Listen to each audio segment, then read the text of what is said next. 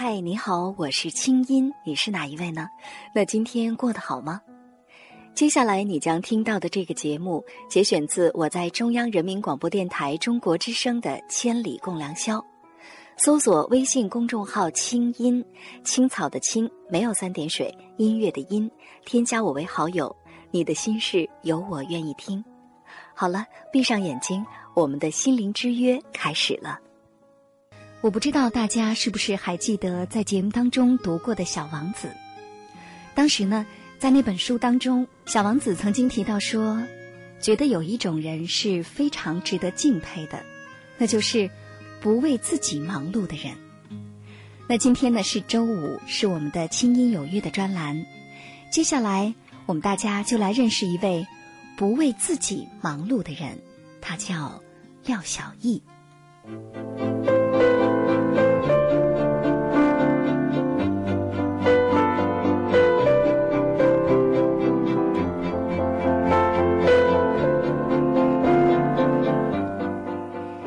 廖小艺，我国环保事业的先行者、守望者，知名的民间环保事业的倡导者和活动家。二零零六年当选绿色中国年度人物之一，被第二十九届奥林匹克运动会组织委员会聘为环境顾问。他是中国第一位获得有诺贝尔环境奖之称的苏菲环境大奖的民间环保人士。曾经自费拍摄电视片《地球的女儿》，亲手创办了中国本土化非营利性的民间环保组织“地球村”。美国总统克林顿访华期间，廖小艺作为中国七位民间环保人士代表之一，参加了总统的圆桌会议。现如今，全国倡导的二十六度空调节能行动，也是廖小艺首先发起的。今晚的神州夜航清音有约，我们一同分享环保专家廖小艺执着环保背后的人生感悟。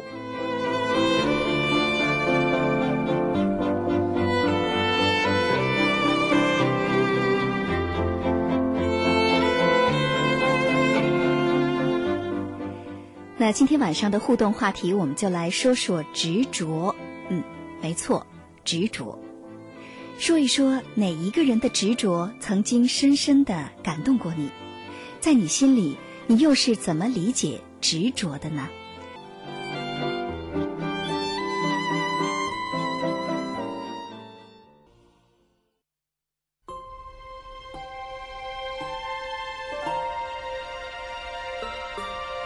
每一颗心灵都有一段故事，每一个人生都是一部传奇。解读人生百味，分享爱与感动。神州夜航，清音有约，今晚主持，清音。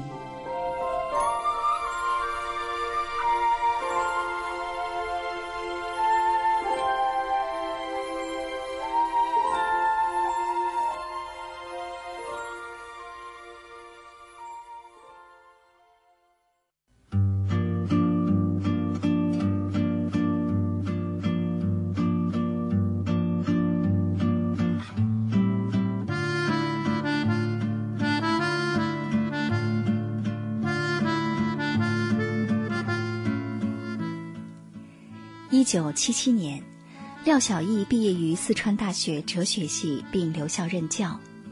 一九八六年毕业于中山大学哲学系，获硕士学位。一九九三年，在美国北卡罗来纳州立大学政治与公共管理系国际政治专业做访问学者，并且自费拍摄了《地球的女儿》。一九九五年回国。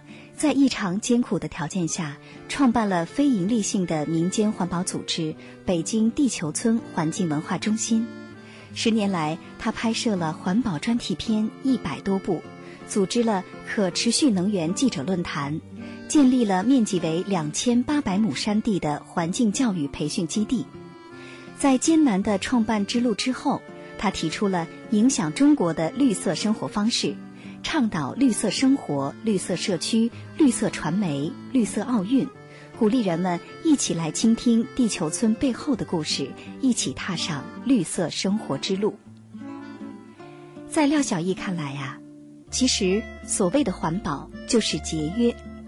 因此，在节约型社会讲话当中，温家宝总理曾经专门提到过的“二十六度空调节能行动”，这个影响全国的“二十六度空调节能行动”，就是廖小艺等人首先发起的。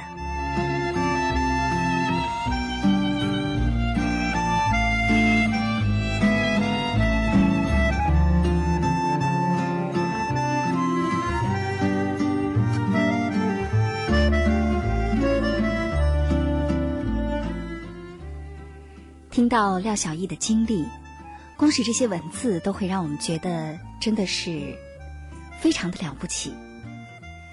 所以说，能够采访到廖小艺女士，也是一件很不容易的事情。因为最近一段时间她不在北京，而是在四川的山上，在为她的环保事业在忙碌着。在江叶小姐、她的助理江叶小姐的多方帮忙之下，终于在本周三的时候，我们拨通了廖小艺女士的电话。在接受采访之前，她还在赶着参加一个环保的会议。在百忙之中呢，她接受了我们的采访，说起了她参与环保的经历。廖老师您好，我想先给我们全国听众先介绍一下，就是您和环保结缘是什么时候？当时为什么会对环保感兴趣呢？我想是九十年代初吧，嗯，也是，嗯，也是一家很偶然的，就是我一个朋友啊，他是写一篇关于这个人与自然关系的论文，嗯，当时他的一个态度是比较有点悲观的，就说人对自然的态度啊不正确，再这么下去。可能就是生存都成问题。嗯，那我觉得他好像有点过于悲观，因为那个时候我是在做这个现代化研究嘛。嗯。呃，那会儿觉得现代化能够给我们带来福祉。对。人的技术可以解决所有的那些问题，哈，包括环境问题。嗯。但是在争论过程中间，我就当然去看了好多东西。嗯。看到那是我第一次这个接触环境问题嘛。嗯，觉得嗯还是很受震动。如果人类他居住的环境都遭受这样的一种大灾难的话，所有的文化系统、政治系统、所有的生存都将不复存在。所以我觉得那个时候搞现代化要研究哲学一下，突然觉得挺没意思的。因为我们脚下的那个根儿，我们脚下的地都是在一种危险当中，所以那个时候就开始来来做这方面的。研究吧。嗯，那按说您这个转变其实挺大的哈，就是本来您做这个现代化的研究呢，它是反自然的一件事情，呃，或者说呢？对我们做现代化 研究，我觉得，呃，那个时候有一个大的问题，就是不去研究这个现代化它的资源的束缚，嗯，不去研究这个现代化的环境代价，这种现代化是很。愚蠢、很短视的，嗯，所以后来也研究现代化，但是呢，专门着重研究现代化的环境代价和如何最少的，或者说如何来减少这个现代化的环境代价。嗯，那个时候是我当时的研究的课题。哦，也就是说，在这个朋友之前，就是在您认识这个朋友之前，您还没有意识到，就是呃，现代化的工业会对咱们的自然环境造成这么大的一个危害，是吧？嗯。对，在这个之前，我像很多人一样嘛，嗯，都是沉醉在现代化的这个美好的幻觉当中。但是我是觉得，那个现在都过去快二十年了，嗯，这个各种各样的环境灾难，都是以这样一种触目惊心的方式来来表露的时候，嗯，我们还是有太多的人仍然沉醉在现代化的那种幻觉里边，嗯，这让人很担忧。嗯，那您能不能就是再具体的说一说，比如说这种现代化的幻觉，它都包括一些什么？比如说拿到我们目前这个人的生存状态，或者说，呃，人的很多理想的生活模式，比如说要有房有车呀，或者要这个拼命的去竞争、去攫取一些东西。您觉得这个幻觉是指什么？现代化的，嗯，当然从政治正确来讲，它。从主流来讲，它是给这一代人带来了一些便利。嗯。但是呢，我们为此也付出了很很大的代价。嗯。啊，比方说我们的那个环境恶化就不用说了。嗯。实际上，不管是荒漠化也好，还是现在的气候变化引起的海平面上升、物种变异啊这样一些灭顶之灾以外，嗯，还有雪线雪线上移、江河断流，除了这样一些问题以外的话，我觉得我们其实也在付出心灵的代价和这种生命的代价。嗯，实际上现在我们很多人的身体都在退化。我们当我们用私车用这个其实。过度的使用空调，过度的使用这个私车、一次性制品、各种各样的电器啊、电梯等等的时候，嗯，我们拿来交换的是我们的一些生命的能量和我们身体的一些原生的能力，嗯，所以我们很多人现在是不健康的，包括吃的食品，嗯，呼吸的空气，还有喝的水，在这一点上来讲，现代化一个很大的误区就是。无节制的拥有物质就是生活品质的表现。嗯，其实人们就经常忘掉一个很简单的道理：到底什么是高品质的生活？嗯，我有时候跟我们的年轻人也好，跟周围的朋友也讲，嗯，我说我活了，我现在五十多岁哈，我到现在其实才才开始明白一个最简单的道理。嗯，到底什么是高品质的生活？嗯，如果一个人他连安全的食品、清洁的水，清新的空气都呼吸不了，那么他连安全的食品都都没有办法享用。嗯，他喝的水都不放心，这样怎么能算高品质的生活？嗯。第二个，高品质的生活，它肯定是一种快乐的生活。如果我们成天被各种各样的物欲是塞满了，嗯，啊，各种各样的压力，各种各样的那个争斗，嗯，我们都不快乐，怎么能谈上高品质的生活？嗯。所以后来我这个做环保也不是仅仅做到什么，就是物质层面的环保哈，像节能节水啊、垃圾分类啊等等。嗯。啊，更多的现在是进入一个叫心灵环保和生命环保。嗯。就让人们真正真正来关注自己的生命健康。嗯。那个时候环保才有希望。对。当人们真正的来追求幸福、快乐，这个是最难得的奢侈品的时候。环保也才有希望。是您说的这些特别好哈，而且我相信在二十一世纪的今天呢，现在已经有越来越多的年轻人能够接受您说的这些东西。但是在九十年代初期的时候哈，刚开始您做环保的时候，能得到周围人的理解吗？那个时候可能大家刚刚开始追求舒适的、享乐的、更物质化的一些享受。嗯嗯，是啊，当时我记得。嗯，在一个大的机关，嗯，办事儿的时候，看到刚好它下面好像是工会在下面，有一个大黑板的调查，嗯，就说你认为生活中最重要的十件事是什么？嗯，那个里头就没有环保的一席之地。对，当然人们谈到了那个要脱贫，嗯，也谈到了这个讲公正，嗯，社会公正，谈到了教育等等问题，就是环保没有列进去。嗯，那我就觉得这个这么重要的事情，事关人们生生存的问题，这个问题怎么都不能够成为十个问题之一呢？嗯，所以当时也很郁闷。嗯，那正因为这样，所所以就越是要做嘛。嗯，就说明当时更需要人去说它的重要性。对，但是当时您做的这件事情，我不知道周围的人能不能够理解你。比如说，你怎么跟周围的人来说、来介绍呢？哎呀，我觉得做什么事情就是一个天地良心，嗯，干嘛要别人理解才做呢？嗯，如果大家都理解了，还做什么呢？就是正因为人不理解，所以才要做嘛。嗯，是，嗯，你说的太好了。那最初您在做环保的时候，都具体做一些什么事情呢？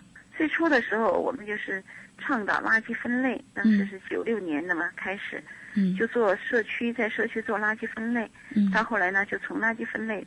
也扩展到节能节水呀，这样一些不吃野生动物、不用野生动物制品的这样一些，就是要绿色生活方式。嗯。所以呢，我们是在是叫推动绿色社区，倡导绿色生活。嗯。那就作为我们做环保的一些宗旨嘛。嗯，那当时做这个垃圾分类，还有不让大家号召大家少去吃这个垃圾食品，是不是特别难？因为我们知道现在可能垃圾分类都没有做好。是啊，这个垃圾分类它就是一个。一个很系统的也很艰难的工作嘛。对。过去呢，其实过去中国并没并没有，几乎不存在这种垃圾的问题。是。它嗯，怎么说？那个时候是计划经济。嗯。就是政府有一套处理、分类、回收、清运的这个系统。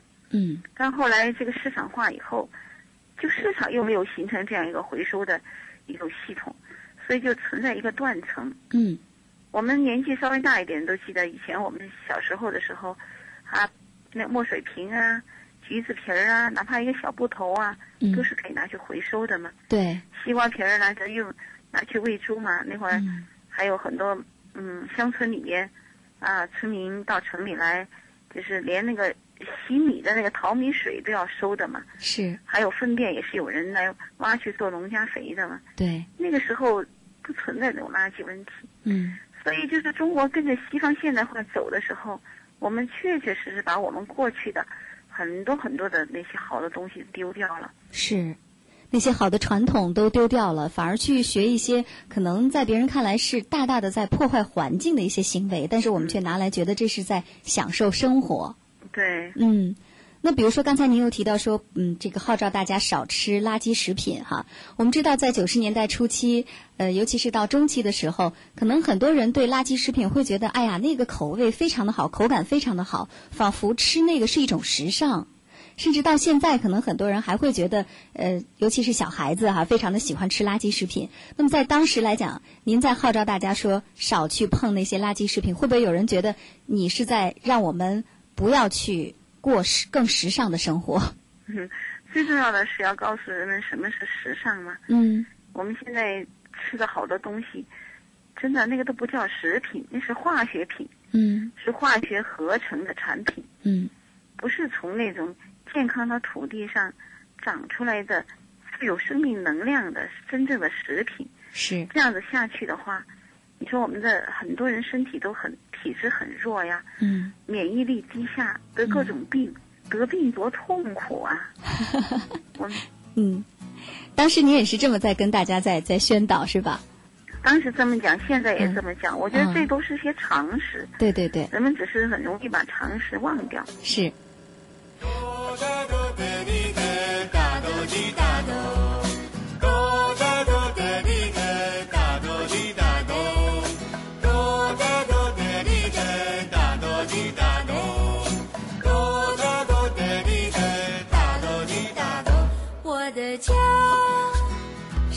群起的一块小地方啊，到处都是青草，全部是绿的。我的家是大群起的一块小地方啊，到处都是青草，全部是绿的。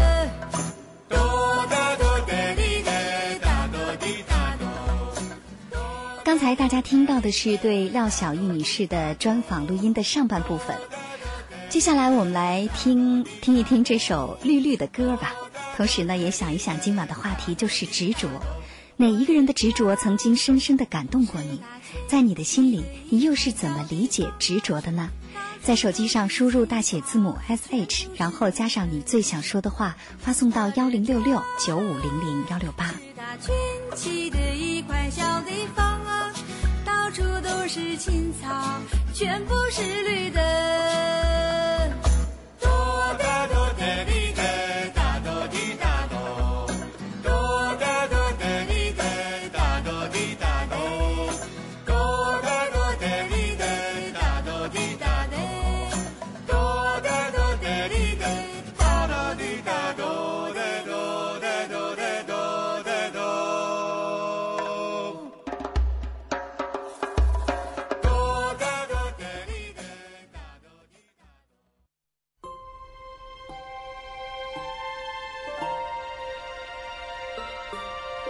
每一颗心灵都有一段故事，每一个人生都是一部传奇。解读人生百味，分享爱与感动。神州夜航，清音有约。今晚主持，清音。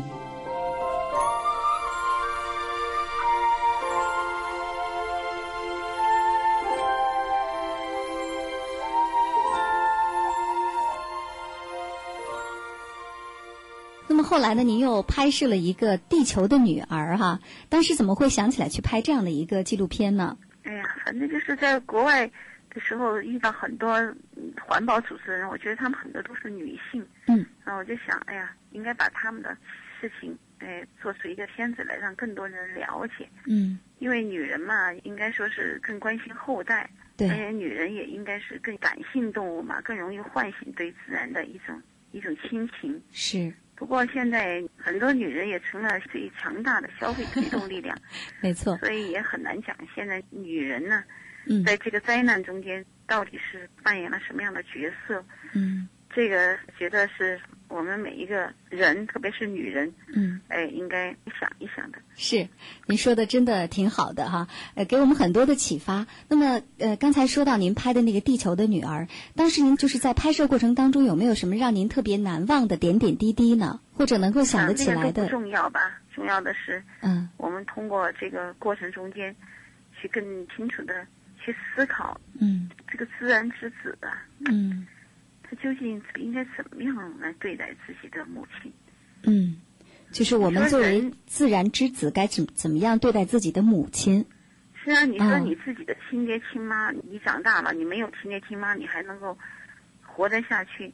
可是你没有大地母亲，你没有水，你没有空气，嗯，你没有这个万物给你的这种滋养，你你。根本就活不下去嘛。嗯，人不能够那么无情无义呀，无道无德嘛。是，嗯，这是最基本的伦理嘛。是。那么当时就是您拍《地球的女儿》的时候，有没有遇到一些困难呢？要说困难嘛，当然有没有做过电视片，有没有钱？嗯。哎，那那种状况下，你肯定是很难嘛。嗯。为了约一个采访人，为了租一个机器，嗯，是要。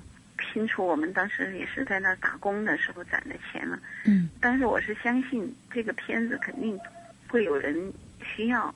嗯。所以呢，也就做下去了。嗯，真的非常的不容易。是后来因为这个片子，后来我在拿着这个做好的片子，当然是在朋友帮助下把它编辑完成。嗯。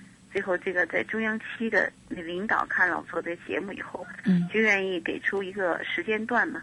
然后就从九六年就在中央台开播每周一期的那个电视栏目，叫《地球》，叫叫那个环保时刻。嗯，它也就是从《地球女儿》开始的。嗯，所以说现在回味起来，还是觉得当时拍摄这个《地球的女儿》其实是一件非常值得做的事情哈。嗯，对。嗯，那么再来说说您现在这个地球村哈，我们特别的想知道，就是地球村的概念，您是怎么建立起来的呢？地球村嘛，这个。我也忘了是什么契机了，反正就是感觉是我们每个人都是居住在这个地球村的一个村民嘛，保护环境应该是每个人的责任。嗯，哎，所以就这么样子去了。嗯嗯，那能不能给我们详细介绍一下你们这个地球村？就比如说现在的规模，啊，或者说最初的设想是怎样的？啊，地球村其实就是一个我们叫民间环保组织，它是九六年嗯注册的哈。它主要就是做三件事儿，一个是叫倡导绿色生活，嗯啊，从当初的垃圾分类，嗯，到啊节能、节水、无车日，还有和很多这些呃伙伴组织推动的这个二十六度空调节能行动，嗯嗯，就是倡导一种新的生活方式。到后来呢，我们就不仅是在物质层面呢，现在也就是要把它深入到。这个心灵环保和生命环保，嗯，所以我们从节能的角度就讲的是，叫节物能、蓄心能、增体能，嗯，就我们希望大家呢能够把我们的生命呢，不是就全部用来去交换那个生不带来死不带走的过度的物质，嗯，而把更多的时间用来关心自己的健康，关心自己的。这个心灵，嗯，再加上顺应自然，这个就是环保人生，嗯嗯。第二件事儿呢，就是做推动绿色社区，嗯，那么是从在九七年，我们和宣武区政府吧，嗯，一起呢，就是做了一个叫在建工南里的那个社区呢，建立了一个就是叫绿色社区的一个模式，嗯，这个模式呢，包括绿色社区的软件建设呀、硬件建设呀等等，嗯。后来呢，这个模式得到了就是政府的。这种高度的认可，嗯，呃，很快就是在两千年以后啊，就成为了全国的一个由政府推动的一个政策，嗯，呃，现在呢，我们就不光说城市的绿色社区，而且把绿色社区呢，把它推进到一个乐和的概念，嗯。就是人与天和，各与群和，心与生和，嗯。就是这样一种嗯更深度的、深绿的一种意义上的社区，我们把它叫乐和社区。嗯那么五幺二以后呢，我们又在四川就是通过灾后重建的机会，建立这样的生态乡村，叫乐和家园。嗯那么这个就是我们倡导这个绿色生活嗯啊，推动绿色社区，可以说是我们地球村主要做的两件事儿嗯啊。另外呢，当然还有就是说，呃，这个要推进绿色传媒，嗯像呃前面提到我们在中央台开七套。嗯开播了环保时刻的专栏，就开了五年，每周一次。哦之后呢，又在办一些像可持续能源记者论坛，嗯嗯每年都有七八次这样的论坛，还有一次记者之星的颁奖典礼，嗯是为记者提供一些相关的这样一些这个呃环保方面的这种服务，嗯也搭建一个记者和专家的一个这种服务平台，这嗯个沟通的平台。嗯地球村的相当大一部分的精力，特别五幺二以后，嗯就是把它放在这个生态乡村的建设。嗯因为这个道理很简单，没有好的乡村就没有好的食品，没有好的食品，城里人也不可能有真正的生活品质。嗯所以，在乐和家园这个方面呢，就是我本人和我的我的那个队伍呢，都是在应该说是下了很多的功夫。对，刚才听您说这些的时候呢，作为记者哈，也是作为媒体人，我也觉得挺长见识的，而且知道你们这个地球村啊，呃，在为环保在做这么多的事情哈。那么，呃，廖老师，我特别想知道，就是您这么多年不遗余力的为环保事业奔忙，您觉得您收获最大的是什么呢？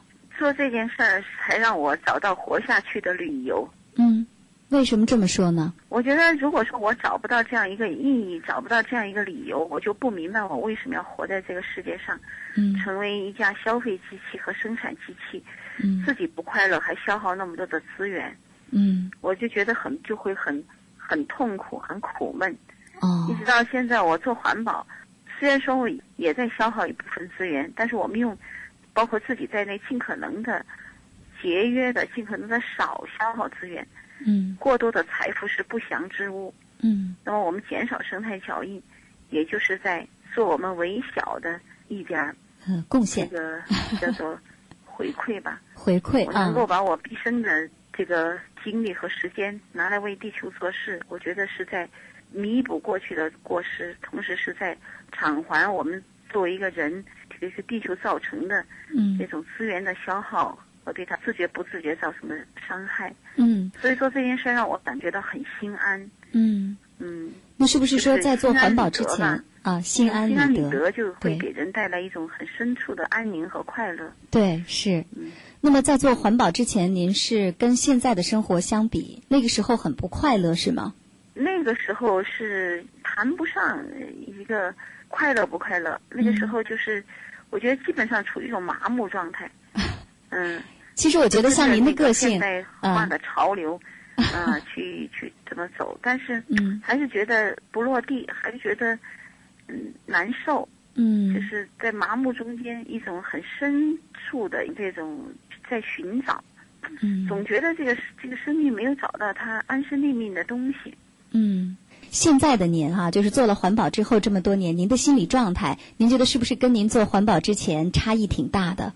我觉得自从走上环保这条路以后，嗯我觉得才真是找到了我安身立命的东西。嗯嗯，特别是这些年，因为在朝着一些我叫东方智慧的方向，嗯在在回归的时候，就觉得越来越朝着生命的根儿在回归，嗯才让我就觉得，哎呀，其实真的生命挺美好的，嗯。生活这么活着挺有意思的。是，我觉得听您说的时候也能感受得出来，就是您为您现在做的这件事情啊，其实您是觉得虽然很辛苦，但其实挺幸福的，是吧？对，因为当你觉得什么事情真的是跟你心灵深处的声音相应的时候，你就会觉得有一种非常一种深度的一种喜悦。嗯即即使是有一些困难，即使是呃也有很多的这个挫折和那种呃，有时候难免的一些焦躁，嗯但是呢，从心灵深处来讲是安详的。嗯这种安详感，我觉得是这个时代就是最难买的奢侈品。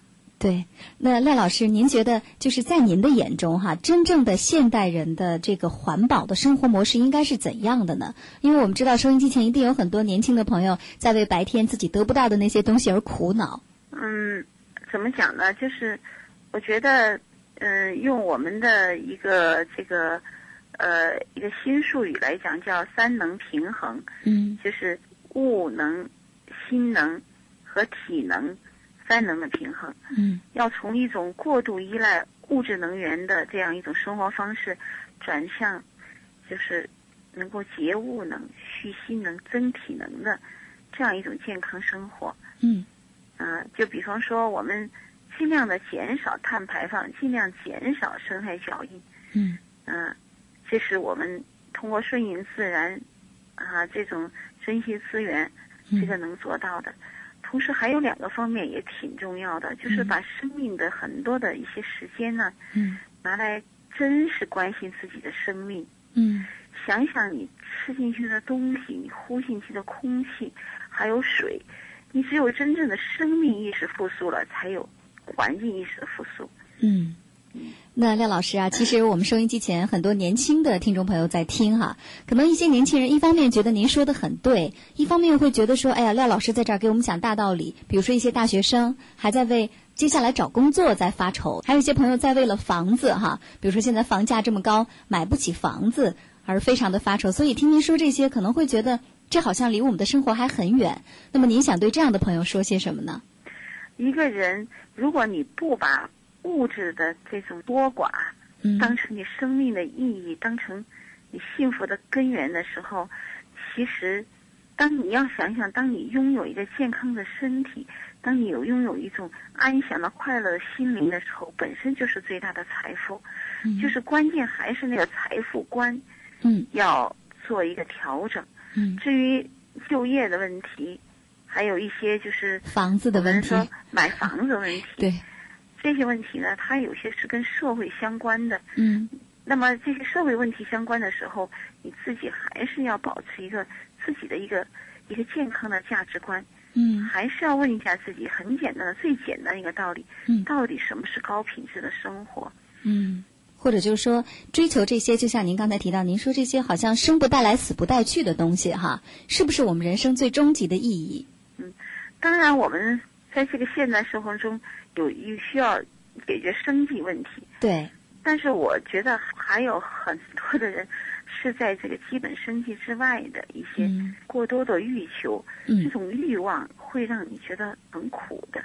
对，而且就从就业的角度来讲，我觉得现在还用得着以前毛主席说的话：“农村是一个广阔的天地，到那里是大有作为的。”对，那我们现在实际上在我们这个队伍里头，有七八十来个都是年轻的大学生，他们在这里头干得很好。嗯我们的乡村建设，在我们在推动一个由社会企业家组成的这个由待业大学生构成的这样一个乡建的队伍，能够来对于就是我们叫新农村建设也好，这个新生态乡村的建设也好，成为这边的这样的一种骨干的力量。嗯所以呢，你要说就业的问题的话，我倒觉得其实是可以把目光投向乡村，做乡村建设，健康的乡村，嗯能够真的过上真正好的生活，能够有真正好的生活品质。为什么我们这些大学生他们都很开心啊？嗯，他们懂得这样一个最基本的道理，嗯能够吃上有机菜，能喝上山泉水，能够吸入新鲜的空气，就这就是人生最大的财富。嗯。是，我相信您的这一番话哈，在今天晚上一定也会给全国的很多的年轻朋友一些思考和启发。那么带着这些启发呢，大家进入梦乡，可能明天想一想自己眼下正在追逐的东西，到底是不是真正自己想要的？就像您说的，要树立一个比较正确的价值观和财富观哈。呃，我觉得您的这些话呢，真的给大家一个很重要的提示。那非常的感谢您，廖老师今天在这么忙的间隙哈，能够接受我们节目的采访。那最后呢，也祝您晚安，同时呢，也希希望您的事业就像您说的这样，能够不遗余力的把它做得更好。也同时在这个工作的过程当中，希望您保重好自己的身体。嗯，谢谢，也谢谢谢谢大家对对我们地球村的关注，嗯，还有大家对于环保的一种共同的追求，还有一种认同。环保不是一种工作，它是一种生活。其实环保就是一种活法，嗯一种健康而快乐的活法。也希望大家活得更快乐、更健康。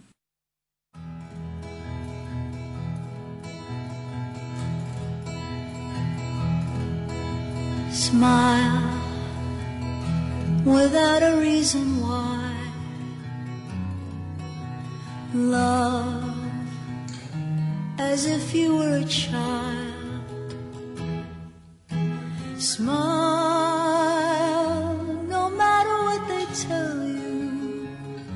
Don't listen to a word they say, cause life is beautiful that way. Tears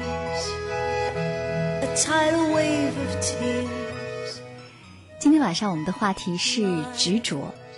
那这一时间呢，我就看到了许许多多全国的行友们发来的关于执着以及他们眼里和心里的执着。由于节目时间的关系呢，我们不能一一读出了，非常的遗憾。但是呢，在下周一节目一开始的时候，我会给大家做一个精选，把这些短信留言尽量多的读出来，我们来分享一下大家的执着。但是有这么一条短信，我今天晚上一定要读。这是手机尾号四七九三的朋友，他说：“对于我们这一行业的人，最大的执着就是坚持干这一行，因为水土保持与荒漠化防治是很苦的。”在这儿向你致敬。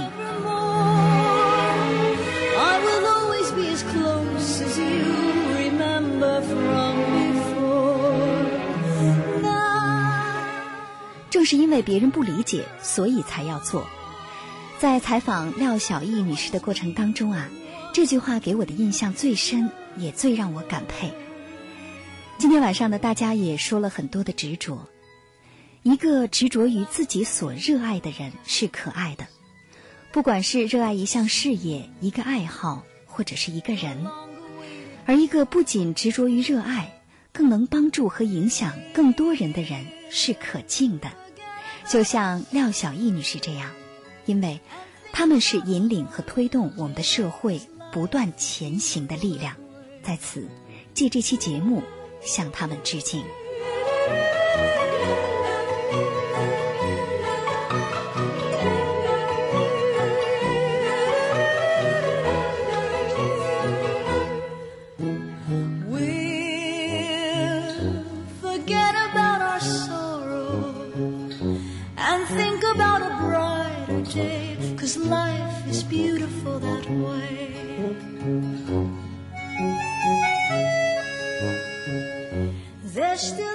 节目最后，大家听到的这首歌呢，是电影《美丽人生》的主题歌，也叫《美丽人生》。在这儿也祝愿大家都有美丽的人生。好了，今晚的夜航船就航行到这儿。本期节目编辑雪莲，导播周宁，主持人清音。我们在首都北京，谢谢大家陪伴我们到这么晚。神州夜航，下周再会。以上内容由清音工作室为大家编辑呈现。想要更多了解我的节目，可以登录爱奇艺搜索“听清音”。好了，祝你好心情，我们下次见。